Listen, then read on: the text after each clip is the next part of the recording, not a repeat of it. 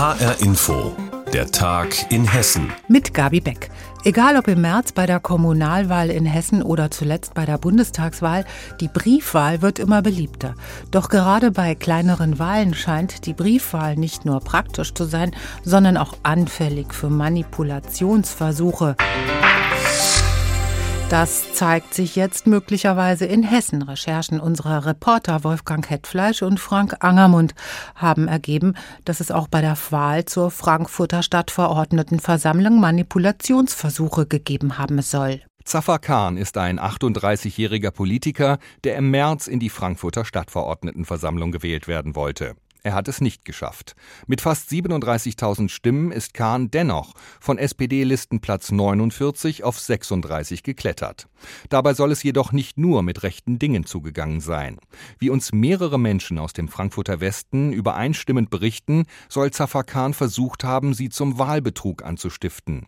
Wir haben ihre Stimmen nachgesprochen. Er hat uns dann zunächst eine Vergütung von 20 Euro pro Stimme angeboten. Für jede Briefwahl, die dann auf seinen Namen ging. Ebenfalls übereinstimmend Stimmend sagen die HR-Informanten, dass sie Zafar Khan aus dem Sportverein oder aus den Stadtteilen Höchst und Sindlingen kennen. Jeder von ihnen sollte demnach dafür sorgen, dass Wähler aus diesen Stadtteilen Briefwahlunterlagen beantragen. Und es gab auch tatsächlich Leute, die verstehen kaum, was da überhaupt angekreuzt werden soll. Und da sollte jemand von uns behilflich sein, dass die drei Kreuze gesetzt werden. Die Idee dahinter, Kahn wirbt Menschen mit verschiedenen kulturellen Hintergründen an, um Briefwahlunterlagen und Stimmen aus einer breiten Community zu bekommen. Durchs Kumulieren und Panaschieren rückt er dann von seinem schlechten Listenplatz nach oben und schafft es so in die Stadtverordnetenversammlung. Eine weitere Masche, Kahn soll die Männer aufgefordert haben, ihm unausgefüllte Briefwahlunterlagen zu organisieren. Und dann dafür zu sorgen hat, die Briefwahlunterlagen zu holen, also entweder aus dem Briefkasten halt oder mit den Leuten absprechen, die Unterlagen abholen und dann zu ihm bringen und alles weitere würde er dann regeln. Er bräuchte halt nur die Briefwahlunterlagen, das hat er zu mir gesagt. Alle beteuern, sie hätten das Angebot abgelehnt und keine Wahlmanipulation begangen. Vielmehr wollten sie zur Aufklärung beitragen. Doch Zafar Khan bestreitet alle Vorwürfe und spricht von Rufmord. Also grundsätzlich äh, irgendwie Geld angeboten äh, äh, war nie der Fall. Äh, ich weiß, dass da mal eine merkwürdige Zahl herumschwirrte bei Leuten, die auf mich zukamen und die auch gesagt haben, äh, wir können auch äh, Wähler mobilisieren. Ja, und das könnte dies und jenes kosten. Er habe sich darauf aber nicht eingelassen. Vielmehr habe ihm sein guter Wahlkampf und seine politische Arbeit im Frankfurter Westen Stimmen eingebracht. Doch dass es Wahlmanipulationen bei der Briefwahl in Frankfurt gegeben haben könnte, überrasche ihn nicht. Zafar Khan dreht den Spieß um. Ich habe das ja die ganze Zeit selbst angeprangert. Das war der Grund, warum ich aus der SPD ausgetreten bin. Äh, ich habe das äh, sehr klar und deutlich gemacht im Frankfurter Westen, dass ich mit äh, solchen unklaren Verhältnissen in diesen Punkten, die so offensichtlich sind, man muss sich nur das, den, den Wahlausgang anschauen. Es gibt sehr krasse Auffälligkeiten bei, bei vielen Kandidaten. Die Frankfurter SPD reagiert empört. Der Sachverhalt sei ihm neu, sagt Geschäftsführer Sebastian Mayer. Was nicht geht, ist Menschen unter Druck zu setzen, ihnen Geld anzubieten für Stimmen oder aufzufordern, einen Wahlbetrug zu gehen, nämlich in die Briefkästen anderer Personen. Das ist ein Punkt, mit aller Schärfe, die wir haben als SPD, wenn wir da Beweise haben, dass ein Mitglied von uns das gemacht haben sollte, wird dieses Mitglied nicht lange mehr Parteimitglied sein. Mögliche Manipulationsversuche bei der Briefwahl zur Frankfurter Stadtverordnetenversammlung.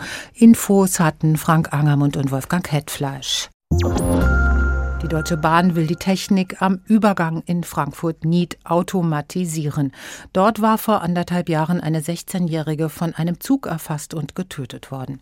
Die Bahnwärterin hat die Schranken damals geöffnet, obwohl ein Zug kam. Warum ist immer noch nicht so ganz geklärt. Der Bahnübergang steht schon seit Jahrzehnten in der Kritik, weil es dort immer wieder zu gefährlichen Situationen gekommen ist. Jetzt also soll endlich etwas passieren. HR-Info-Reporterin Marie-Katharin Fromm war dort an dem Bahnübergang und hat den Arbeiten zugeschaut. Also hier sind Arbeiter im Einsatz seit heute Morgen mit Baggern, Baugeräten. Die bauen jetzt vor allem das Schrankensystem um. Und zwar so, dass sie in Zukunft automatisch öffnen und schließen die Schranken, gesteuert von der Technik und eben nicht mehr vom Schrankenwärter wie bisher. Denn das ist ja wirklich hier das Außergewöhnliche, dass ein so viel befahrener Bahnübergang, der mitten auf einer Kreuzung liegt, mitten in einem Ort tatsächlich noch manuell von einem Schrankenwärter bedient wird. Das ist sehr, sehr selten heute. Und außerdem werden Ampeln hier gebaut. Auch das ist sehr ungewöhnlich, dass es die noch nicht gibt. Die Beleuchtung wird erneuert und es wird auch eine zusätzliche Schranke nur für Fußgänger gebaut, um die besser zu schützen. Wann soll das Ganze denn fertig werden? Das soll jetzt erstmal Anfang Dezember fertig werden. Das ist aber ja auch erst der erste Schritt. Denn langfristig soll dieser Bahnübergang ja ganz verschwinden, damit eben Fußgänger, Radfahrer, Autofahrer ihn gar nicht mehr queren müssen. Und deshalb wird der Bahnübergang in drei Phasen umgebaut. Als nächstes geplant nach diesen einfacheren Umbauarbeiten ist eine Unterführung für Fußgänger, die unter den Gleisen liegt. Und im letzten Schritt dann auch eine Unterführung für Autofahrer, auch wenn das alles nicht ganz einfach ist. Denn es ist ein dicht bebautes Gebiet hier um den Bahnübergang liegt mitten in einem Wohngebiet und äh, da sind noch viele Fragen zu klären und es wird noch mindestens sechs Jahre dauern, bis das hier alles fertig ist, umgebaut ist. Der Tod der 16-Jährigen vor anderthalb Jahren hatte ja viele Menschen wirklich entsetzt und auch eine Bürgerinitiative dann auf den Plan gerufen, die sich seit diesem Unfall für die Umbauarbeiten eingesetzt hat, auf die Straße gegangen ist, viel Druck gemacht hat. Ist die denn jetzt zufrieden mit dem, was die Bahn hier unternimmt? Ja, also die haben sich das auch heute Morgen angesehen, sich selbst ein Bild gemacht, dass es hier losgeht. Und die sind jetzt froh, dass hier endlich was passiert. Und ich denke, auch ohne diesen Druck wäre das jetzt nicht so schnell gegangen. Also da hat diese Bürgerinitiative auf jeden Fall was erreicht. Aber die beobachtet jetzt auch ganz genau, wie es hier weitergeht, wie es hier vorangeht. Aber trotzdem sagt sie auch, dass das alles sehr viel früher hätte passieren müssen. Denn es gibt ja schon seit Jahrzehnten ganz konkrete Pläne dafür, diesen Bahnübergang umzubauen bauen, dass er eben ersetzt wird, dass niemand mehr über die Gleise muss, den Bahnübergang zu beseitigen, aber es ist nie was passiert. Von daher sagt die Bürgerinitiative und auch viele Anwohner sagen, schlimm, dass erstmal dieser tödliche Unfall hier passieren musste in Nied, bevor die Bahn und die Stadt Frankfurt hier handeln und jetzt endlich was tun sagt unsere Reporterin Marie-Katharin Fromm im Gespräch mit Kollege Werner Schliericke. Anderthalb Jahre nach dem tödlichen Unfall am Bahnübergang in Frankfurt-Nied beginnen die Bauarbeiten für mehr Sicherheit dort. Vor etwas mehr als einem Vierteljahr walzte die Flutwelle durch das Ahrtal. 134 Menschen kamen ums Leben. Die Überlebenden standen vor den Trümmern ihrer Existenz. Wilhelm Hartmann, ein Gartenbauunternehmer aus Fulda, der zögerte keine Sekunde und setzte seinen Maschinenfuhrpark in Bewegung, um dort im Ahrtal zu helfen. Doch bis Ende letzter Woche schien es so, als bliebe er auf seinen Kosten sitzen. Jetzt gibt es eine gute Nachricht. Michael Portner berichtet. Für Wilhelm Hartmann ist es eine herbe Enttäuschung. Er hilft den Flutopfern im Ahrtal, wo er kann, richtet ein Containercamp für die Helfer ein und dann soll er auf seinen Kosten sitzen bleiben. So schien es zumindest. Doch heute Morgen bekommt er telefonisch die gute Nachricht. Die 250.000 Euro, die sein Hilfseinsatz bislang gekostet hat, werden erstattet. So nach jetzigem Stand wird es so sein, dass ich wirklich alle Kosten, und es geht mir auch nur um die Eigenkosten, es geht wirklich nicht darum, dass man da einen Cent verdienen möchte, die werden wohl alle jetzt ausgeglichen. Die Nachricht, dass die Kreisverwaltung dort möglicherweise ihre Zeche nicht bezahlt, sorgte Ende vergangener Woche für Kopfschütteln. Interimslandrat Horst Gies bestätigte dem Südwestrundfunk bei einem Besuch bei den Flutopfern jedoch, das Ganze sei offenbar ein Missverständnis im E-Mail-Verkehr gewesen. Das Geld solle bald fließen.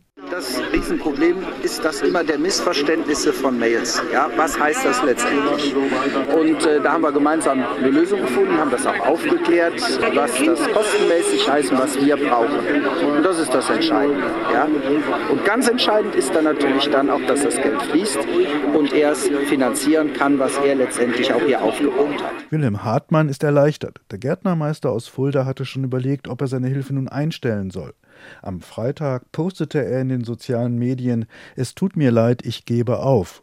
Darunter hätten aber dann auch die Menschen im Ahrtal zu leiden gehabt. Doch für Hartmann gehen die Kosten ja weiter. Mit jedem Tag wird die Summe höher. Das ist klar, weil wir haben ja laufende Betriebskosten, wir haben Energiekosten, wir haben Entsorgung, wir haben auch Personalkosten, auch Maschinen, die dort im Einsatz sind. Gerade im Baustoffzelt es sind ja Radlader und Stapler, die die Ware transferieren, die das transportieren, die das verladen, entladen, hin und her. Hartmann macht also weiter. Als nächstes will er ein Zelt aufbauen. Ein Möbelhaus hat 5000 Einrichtungsgegenstände gespendet.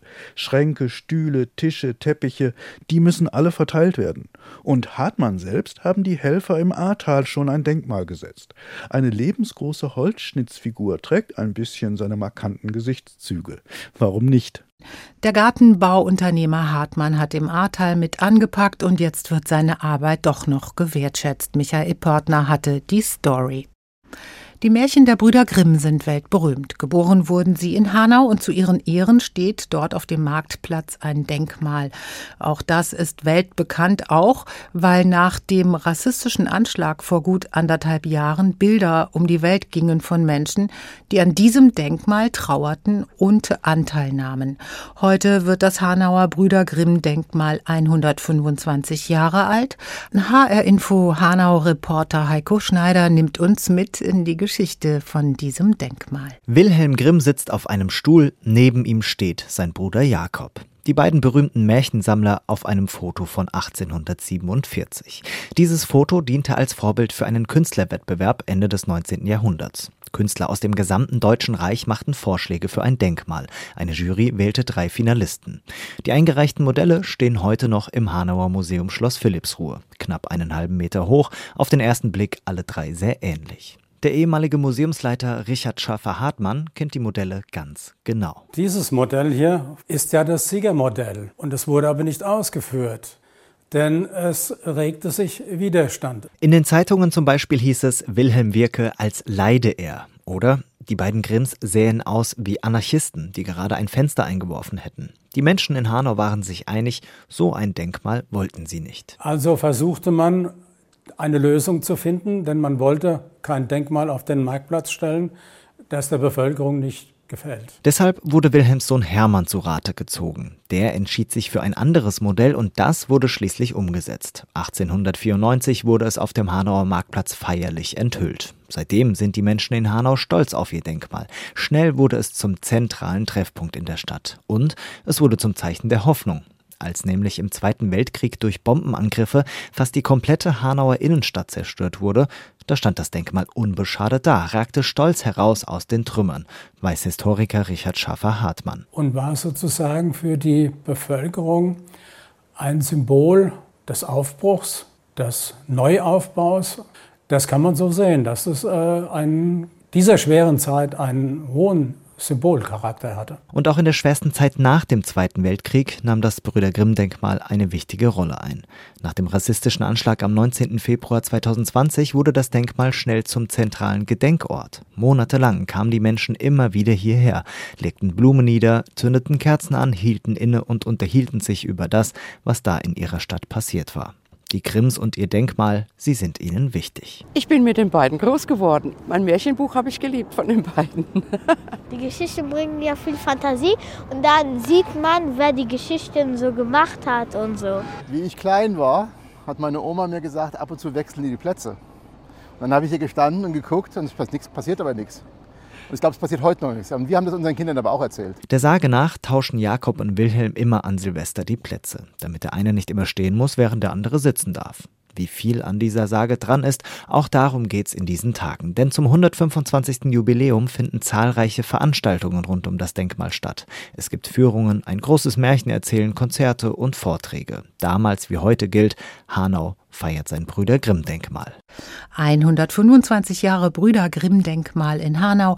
Heiko Schneider hat es uns vorgestellt und das war der Tag in Hessen mit Gabi Beck. Den gibt's auch als Podcast auf hrinforadio.de.